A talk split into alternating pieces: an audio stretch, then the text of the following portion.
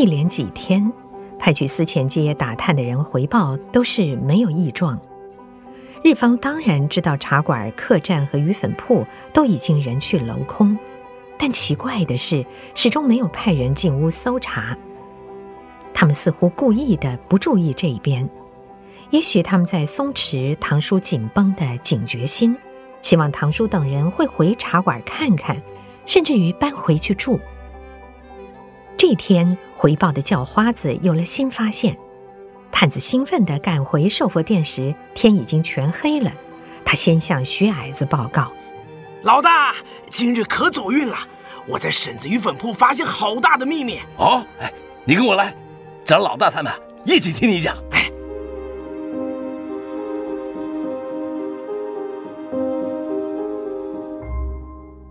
我在思前街鱼粉铺斜对面一个烧垮了的木造屋里躲起来，足足盯了两个多钟头。鬼影子也没看到一个，后来尿胀了，便跑到后面尿在一大堆烧焦的木板上。回到前面又看了一会儿，我正要到后面找个地方屙野屎，嘿嘿，街上有动静了。倩文听得入神，他拍纸布不离手，又拿出笔来速记。听到这里，连忙问：“啊，什么动静？”我瞧见前面走来两个人，一男一女，两个人啊都长得很出众。男的穿了件蓝衫子，女的一身枣红色衣裙。他们走到鱼粉铺前，见门上铁锁已毁，便开门入内。我本想跟过去看得仔细一点，但想到我们老大一再对我们这批情报员说“遇事务须沉得住气”，所有死掉的情报员都是死在“莽撞”两个字上面，呃，就耐心的等着了。哎，矮子，这是你说的？嘿，不错，嘿。这可是我在大江南北从事情报工作九死一生之中体悟出来的。哎呀，不错，矮子能活到今天呐，全靠事前思考周延，遇事沉得住气，行动谨慎细心。唐叔，您不要打断，哎，请继续说下去。我没有跟进，但仔细紧盯着，这两人进去整整二十六分钟才出来。矮老大有四只手表，我们出任务呢就借着用。这两人手上都是空空的，没有顺手牵羊什么东西。两人就站在离我藏身处十步距离的街上停下来说话。那男的说：“你猜他们还在衡阳吗？”那女的就说了：“日本宪兵说他们一定在，要我们设法找出来。”那男的又说了：“中正堂附近应该去查看一下，过去有一些重庆的地下工作人员在五桂岭那边活动。”你说他们会不会去那里躲藏起来？那女的回道：“我看不会的。日本宪兵不是说有几个重要将领囚禁在中正堂里，那附近一定戒备森严，不可能是藏身的地方。”他们又说了一些南京的事，那个男的又说了些延安的事，我听不懂就记不下来了。哦，你确定听到那女的说？有几个重要将领囚禁在中正堂。哎，那女的的确是这样讲的，我没听错。哈哈，你做得好，辛苦你了。嘿嘿，怎么样？我手下的人还管用吧？哼哼嗯。如果那一男一女并不知道有人躲在附近，这条情报就该属实了。他们不可能预知咱们有人躲在附近，而故意说给我们听。除非我们这里的一举一动都在敌人掌握之中，我倒不以为然。这一男一女是什么人呢？这是拖着些古怪。正在说着，一个派去火车站打听的探子走进来。那人一进门就连珠炮似的向徐矮子报告：“哎，今日上午从武汉来的班车到站后啊，立刻有日本宪兵军官进月台。”迎接了一男一女两个中国人从头等车厢走出来，那日本军官能说点中文，还那一男一女啊相互敬礼，看样子像是第一次见面。哎，慢点慢点，日本军官是一个人还是带有士兵随行啊？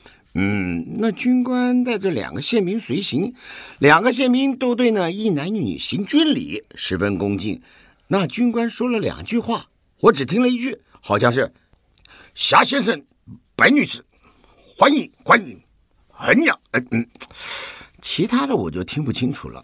我便悄悄地一进去偷听那一男一女说什么，不料啊，被一个宪兵发现，就用大皮靴踹了我一脚。哎呀，骂的说：“该死的支那乞丐，快滚开！”我就赶快滚开了。这两个人从武汉来，但也可能是从南京到武汉，再搭粤汉铁路的火车下衡阳。夏先生、白女士，会是什么人呢？哦，这位兄弟，还记不记得那夏先生跟白女士的长相还有穿着啊？嗯、呃，那那男的三十多岁，女的很年轻。恐怕只有二十出头，长得都很漂亮。姓白的女子穿身枣红色的衣裙，那姓夏的穿啥我就不记得了。嗯，是同两个人。跟去思前街鱼粉铺的一男一女是相同的两个人。这两个人早上才到衡阳，下午便在查婶子的鱼粉铺。那么他们说几位重要将领关在中正堂的消息是否可靠呢？这中正堂就在五桂岭附近。我来规划一下，就我跟老贺呢，带个机灵一点的弟兄去摸下底。要是方军长也关在里面就好了。我们回来之后再商量一个计划，一次把他们都救出来。呃，如果方军长不在里面呢？那就表示方军长是单独囚禁在别处。我们当然以营救方军长为优先任务。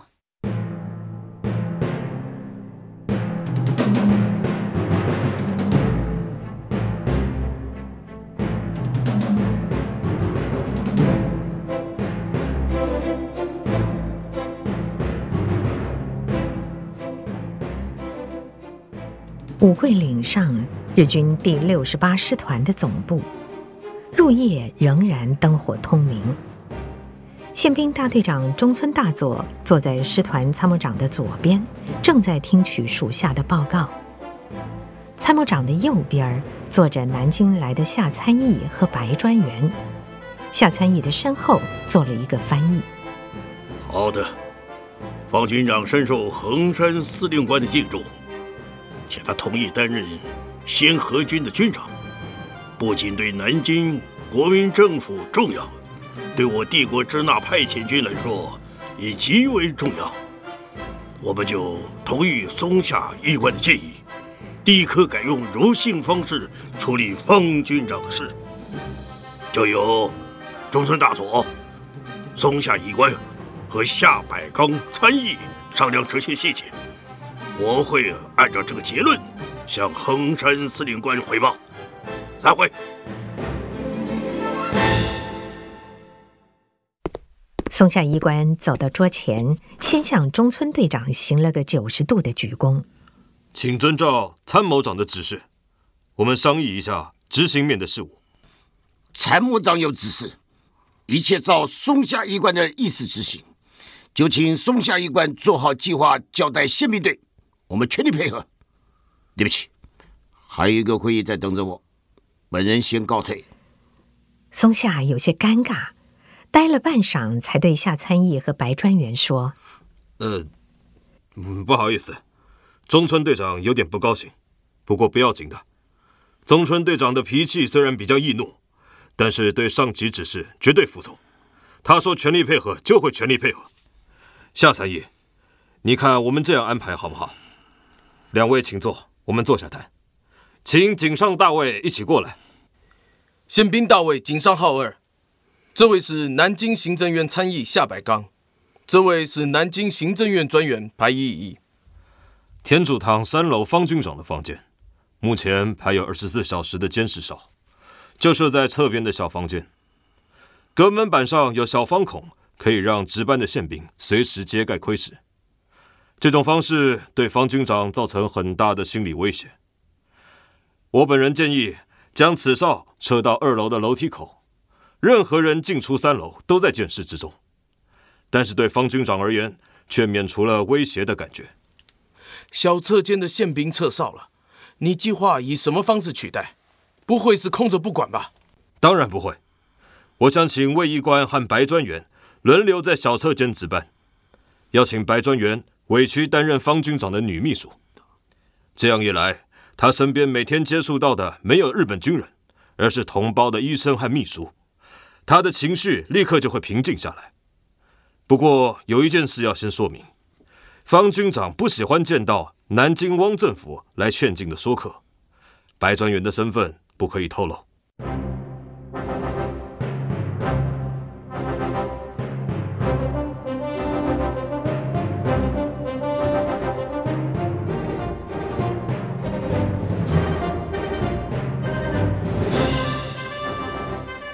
在另外的一间小房间里，中村队长正在和另外几个人密商。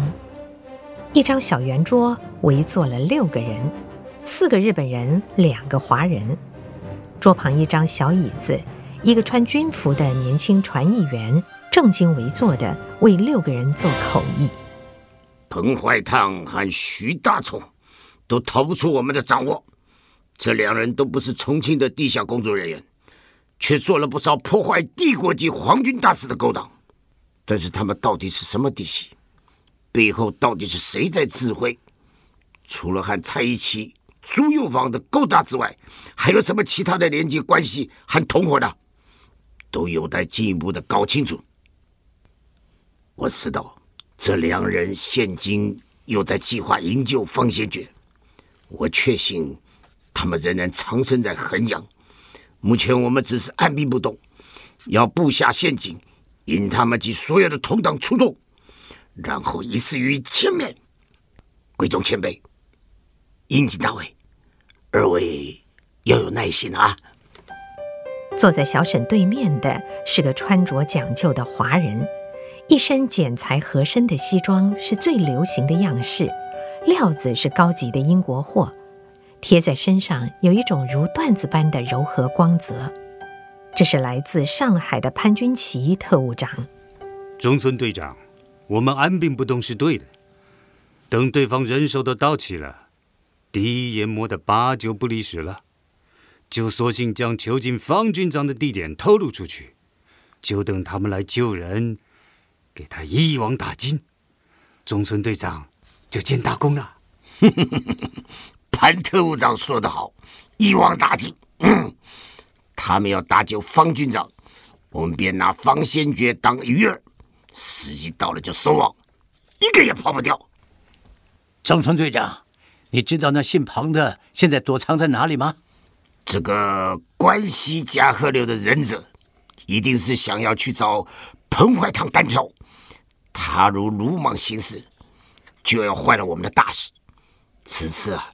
即使拼着得罪他，也绝对不能让他知道太多。等时机成熟后，我方发动攻击时，自然会向诸位宣布。在此之前，大家要保密啊！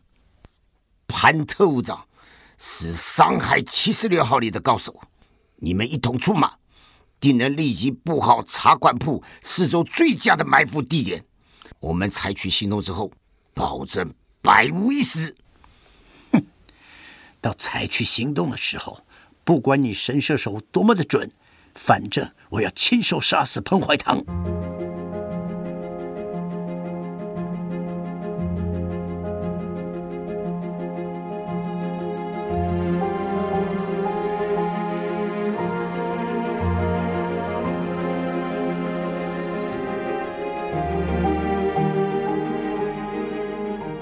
彭怀堂。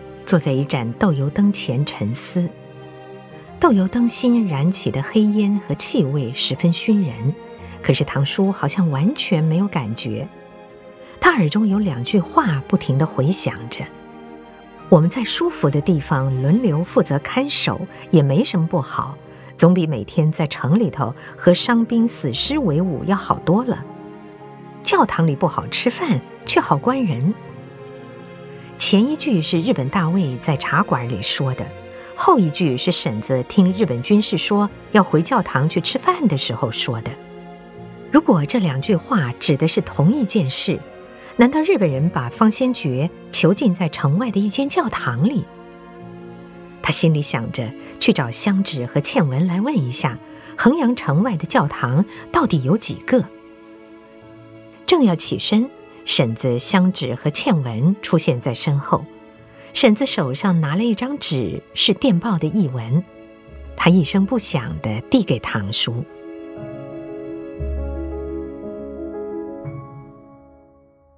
嗯，要我们派人去红罗庙。那个大个子王如桥要和我们搭线。还有，真相报社在寻找失联记者。我该回宝庆了。情况突然有点混乱，唐叔一时难以决定如何处理。我去请蔡专员来商量。我听到隔壁香芷和倩文房间中收到电报的声音。我想请蔡专员跟倩文一同上路。蔡专员还是扮作盲人，倩文扶持他行走，到公路西站搭往宝庆的车。蔡专员在红楼庙下车，倩文则直往宝庆。各位觉得这样是否妥当？唐叔暗暗赞叹，香芷指挥若定，片刻之间便从混乱的情况中做了最好的决定。婶子也微微点头。如果可能，我见到王如桥，便邀他陪我一同回衡阳。哎，那得看王如桥要跟我们搭什么样的线。总之啊，这边的情形你一清二楚，相机行事。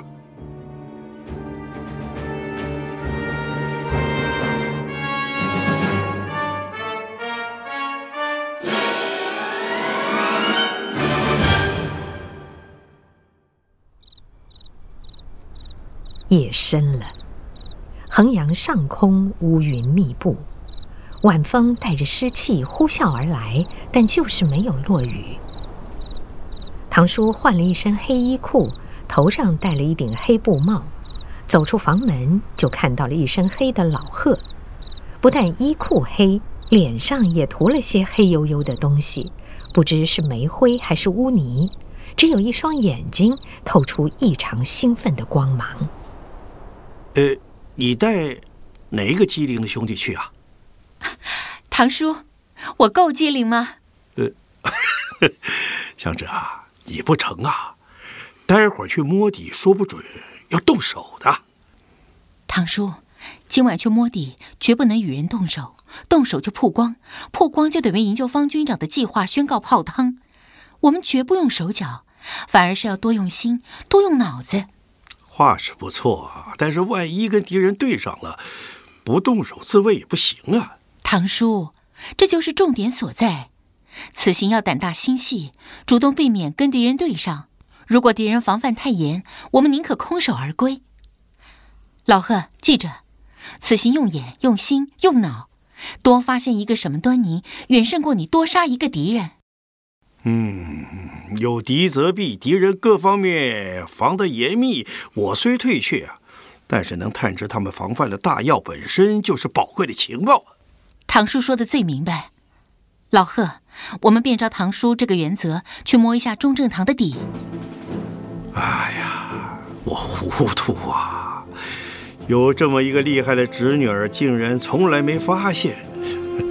香芷的领导才能远在朱校长之上。听彭老师的没错。